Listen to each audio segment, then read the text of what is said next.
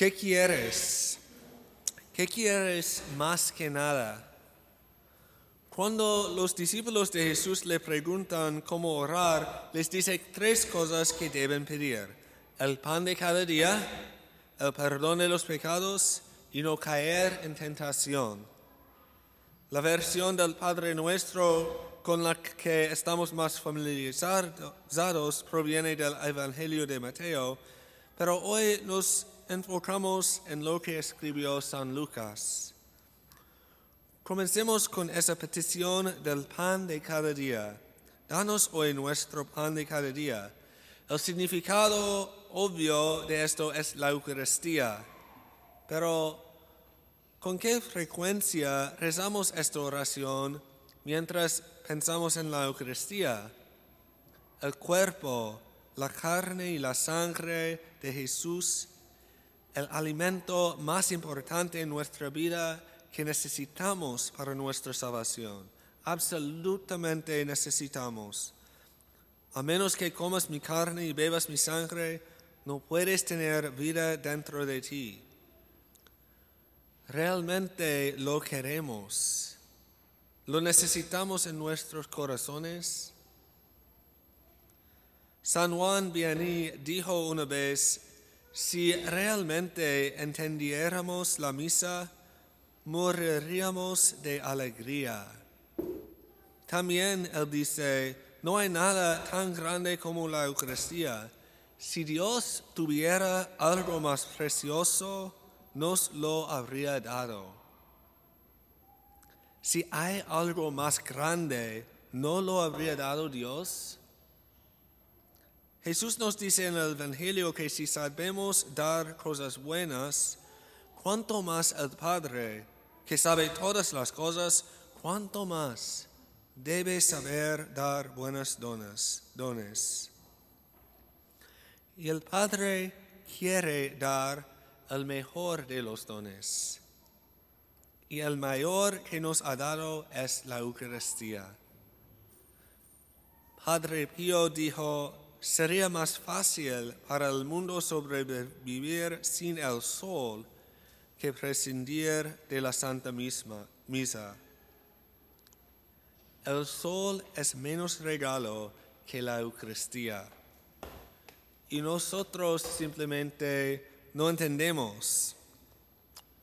¿Acaso pensamos en pedir y mendigar nuestro pan de cada día? Realmente lo deseamos lo necesitamos. ¿Cuál es tu relación con la Eucaristía? ¿Y qué quieres que sea? Aquí es donde Dios nos ayuda aún más porque no es solo nuestro trabajo hacer que esa relación sea lo que debe ser. Pide y recibirás. Si de verdad queremos tener ese anhelo profundo en nuestro corazón, esa necesidad visceral de la Eucaristía, pidamos a Dios que la pone ahí. Pidámosle a Dios que nos dé esta hambre, este anhelo. Pide y recibirás. La segunda petición que Jesús instruye a sus discípulos a hacer es pedir perdón. San Pablo habló muy fuertemente sobre el perdón en la segunda lectura. Ustedes estaban muertos por sus pecados, pero Él les dio una vida nueva con Cristo, perdonándoles todos los pecados, incluso cuando estabas muerto.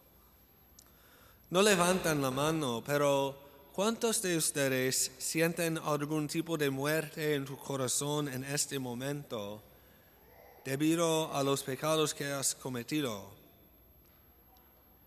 Jesús nos devuelve a la vida, perdonándonos cuando se lo pedimos, pero ¿le pedimos? Estamos dispuestos a ir a Jesús en el sacramento de confesión y pedir perdón. Esta es una cuestión de relación y confianza y cómo se reparan esas cosas. Todos necesitamos y queremos estar curados, pero el primer paso es admitir que tenemos un problema. Y cuando hemos lastimado a alguien, debemos admitirlo en voz alta al que hemos lastimado. Cuando a quien hemos herido es a Jesús, debemos admitirlo en voz alta ante el representante de Jesús, el sacerdote. Y nuevamente aquí se necesita confianza, confianza en el sacerdote, pero más confianza en que Jesús sabe lo que es mejor para nosotros. Si hay una mejor manera, ¿no la habría dado Dios? Dios sabe dar los dones que necesitamos y nos ha dado el sacramento de la reconciliación, precisamente porque lo necesitamos. Tenemos usarla. Hagamos lo que Jesús instruye y pidamos al Padre que perdone nuestros pecados. La tercera petición que se nos instruye a hacer es pedir que no caemos en tentación. La historia de Abraham en nuestra primera lectura puede enseñarnos cómo orar aquí. Abraham suplica continuamente a Dios más y más clemencia. Abraham le pide a Dios que perdone a Sodoma si solo una fracción de la ciudad sea buena. Él pide una fracción cada vez más pequeña para que toda la ciudad se salve. De manera similar, debemos pedirle a Dios que nos libre de tentación y que nos libre del infierno si solo una fracción de nuestro corazón es buena. Debemos pedir continuamente por nuestra propia salvación y por nuestra felicidad eterna.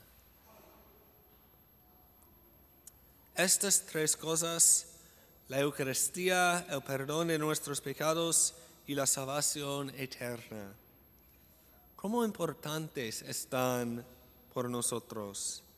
En una lista de cosas que le pedimos a Dios, ¿dónde se encuentran estas tres? son los más importantes? Pues de nuevo, ¿qué es lo que quieres más que nada? ¿Y qué deberías realmente querer? ¿Son esas cosas lo mismo? ¿Quieres que sean lo mismo? Pidámosle hoy a Jesús, como lo hicieron sus discípulos hace dos mil años, que nos nos enseñe a orar. Pidamos que nos enseñe lo que es más importante y lo que debemos pedir a Dios. Señor Jesús, danos la gracia de querer las cosas que son mejores para nosotros.